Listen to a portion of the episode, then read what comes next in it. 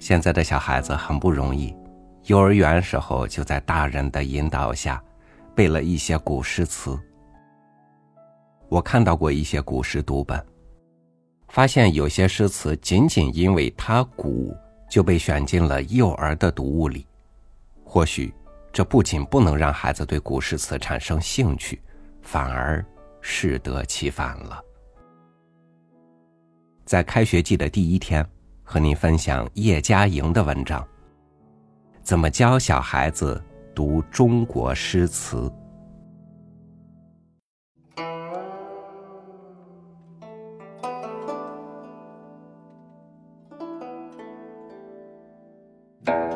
我从很小还不大认字、不大懂事时，就已经开始背诗了。到正式上课了，我认字渐渐多了起来。就开始背唐诗。唐诗不在正课中，正课是四书。只是我十分喜欢背诗。在我家里，不仅伯父、父亲喜欢读诗，伯母、母亲也都读诗。但是女人读诗不像男人那样大声诵读，而是低声吟哦。真正第一次拿着《唐诗三百首》。当课本教我的是伯母。伯母受过良好的教育，她是按着《唐诗三百首》编选的顺序来教的。其实她也不教什么，就是让我背。《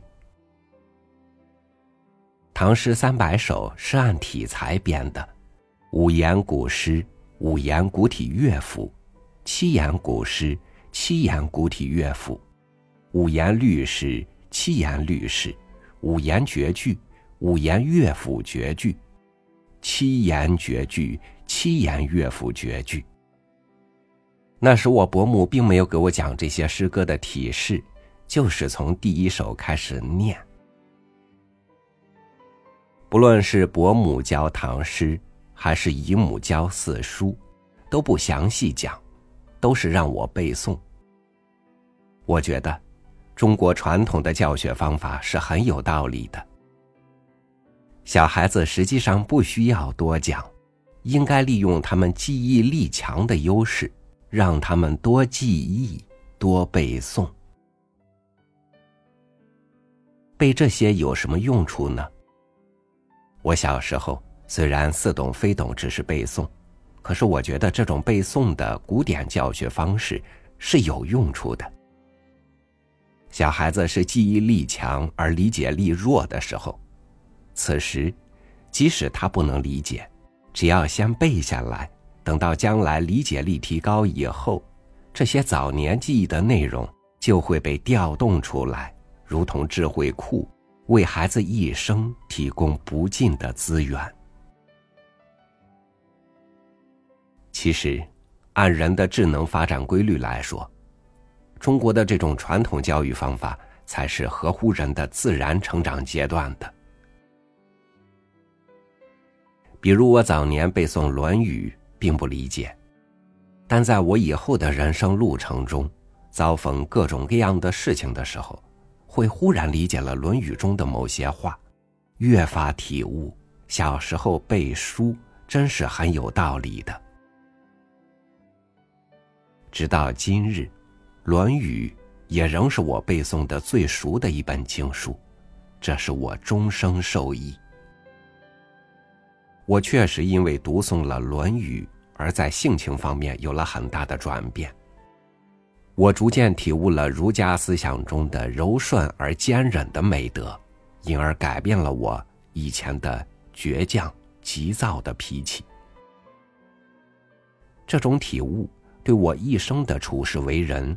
造成了深远的影响，而且年龄愈大，对书中的人生哲理也就愈有更深入的体悟。此外，《论语》中有一些论诗的句子，使我在学诗方面获得了很大的启发。直到现在，我在写文章和讲课的时候，还经常喜欢引用《论语》中的句子。这就是我在做学问和做人方面都曾经受到过《论语》影响的一个最好证明。真正好的诗词作品，让人家从表面的第一层意思，还可以联想到很多层的意思。就像王国维所说的“古今成大事业、大学问者的那三种境界”：昨夜西风凋碧树，独上高楼，望尽天涯路。衣带渐宽终不悔，唯宜消得独憔悴。众里寻他千百度，蓦然回首，那人却在灯火阑珊处。这里所举出的都是宋人的词。王国维接着说：“此等语，皆非大词人不能道，然具以此意解释诸词，唯恐燕欧诸公所不许也。”王国维所说的，不见得是作者的本意，但好的作品，它有很丰富的内涵，你把它背下来。很奇妙的事情就发生了。随着年龄的慢慢增长，以及对人生体验的逐渐丰富，每个阶段都会有更深入的体会。我开始背张九龄的“兰叶春葳蕤，桂华秋皎洁，欣欣此生意，自尔为佳节”时，并不喜欢。这首诗押的是入声韵，念起来也不好听。诗中讲的“草本有木心，何求美人折”的人生道理，我那么小，当然也不懂。而像“天阶夜色凉如水，卧看牵牛织女星”，是我能体会的。像李商隐的。云母屏风烛影深，长河渐落晓星沉。嫦娥应悔偷灵药，碧海青天夜夜心。我也觉得不错，念起来也很好听。嫦娥、银河、烛影、屏风，这些词汇都是我熟悉的，我就背下来，并没有什么深的理解。后来一直也没理会，直到一九五三年教书时，课本里选了一篇《资治通鉴》里的文章《淝水之战》，里面写到前秦与东晋交战，东晋胜利了，获得了一辆苻坚的云母车，想必是车上有云母的装饰。下课后，我搭乘公共汽车回家，在等车时。想到刚刚讲的云母车，忽然间李商隐的嫦娥诗从脑子里跑出来了：“云母屏风烛影深，长河渐落晓星沉。嫦娥应悔偷灵药，碧海青天夜夜心。”这时距离小时念这首诗。已经好几十年。当年纪小时，我只是从表面知道嫦娥的故事和屏风烛影这些具体的物象，可这时我对这首诗就忽然有了另一种体会。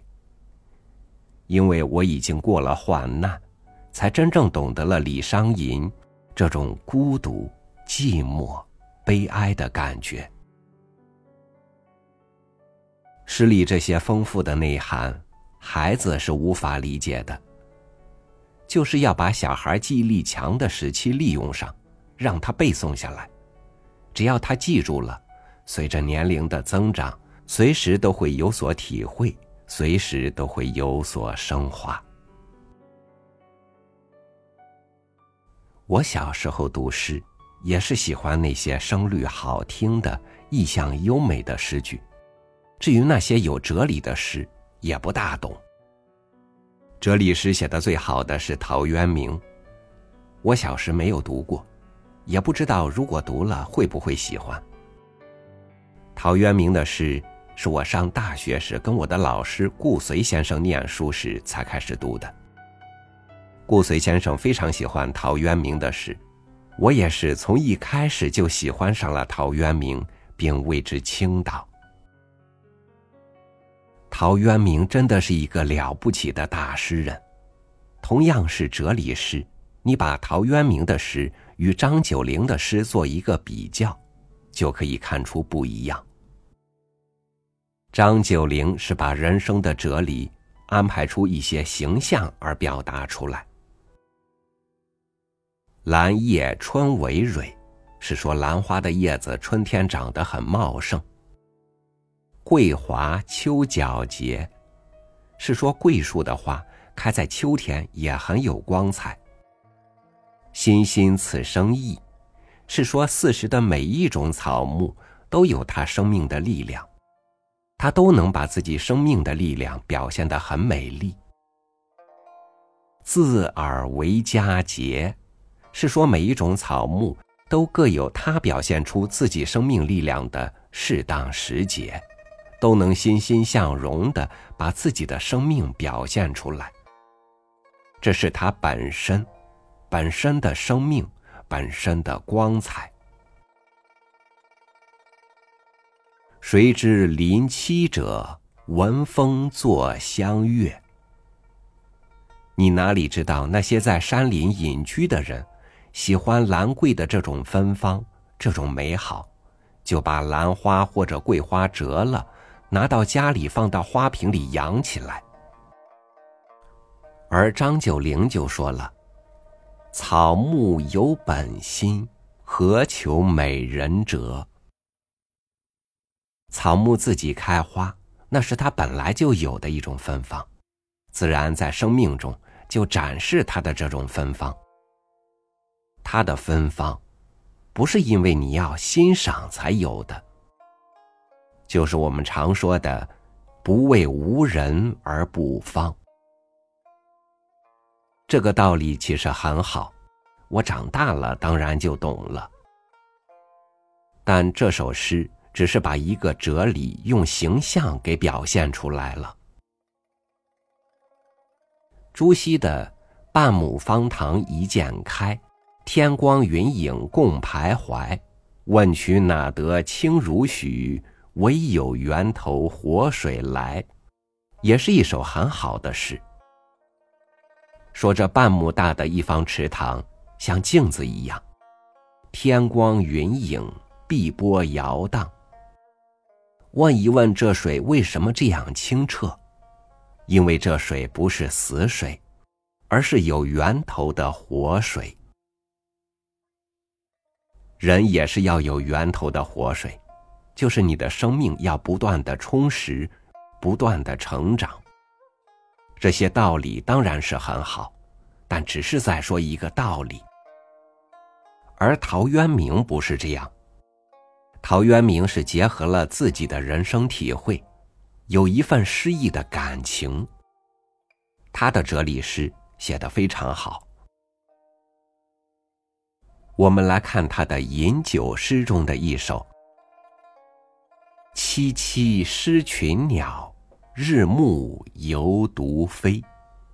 徘徊无定止，夜夜声转悲。历想思清远，去来何依依。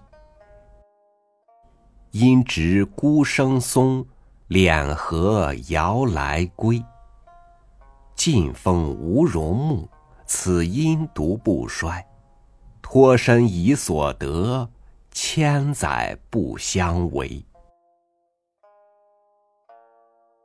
这首诗有他人生的体验，有一份感觉和感情在里面，不只是由理性安排出来的形象的象征和预托。有的咏物诗是出于理性的安排。是由思想把形象跟意思配起来的，而陶渊明不是。陶渊明真是有他的生活。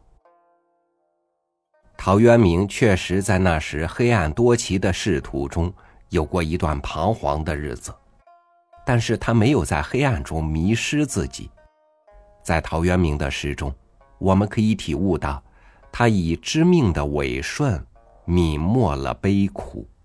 他以知止的固执超越了迷途，他以闪烁着的智慧的明灯照亮了他的四周，终于找到了他所要走的路，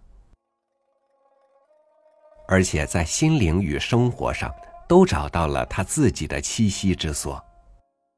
于是，陶渊明欣然的从他周围的事物中，看到了种种可赏爱的人生妙趣。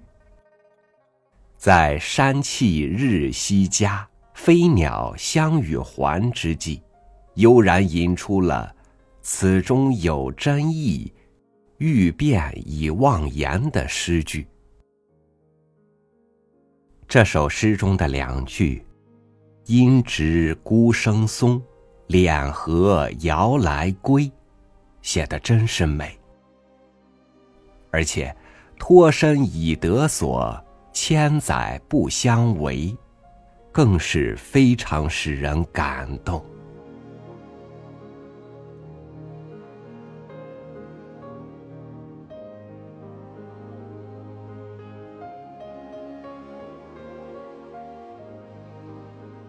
中国诗词是国人才能完整解密的独有智慧和浪漫。它沉淀于璀璨的文化星河，等待着后来人去发掘、去传承。你喜欢读古诗词吗？感谢您收听我的分享，我是朝雨，每天和您一起读书。明天见。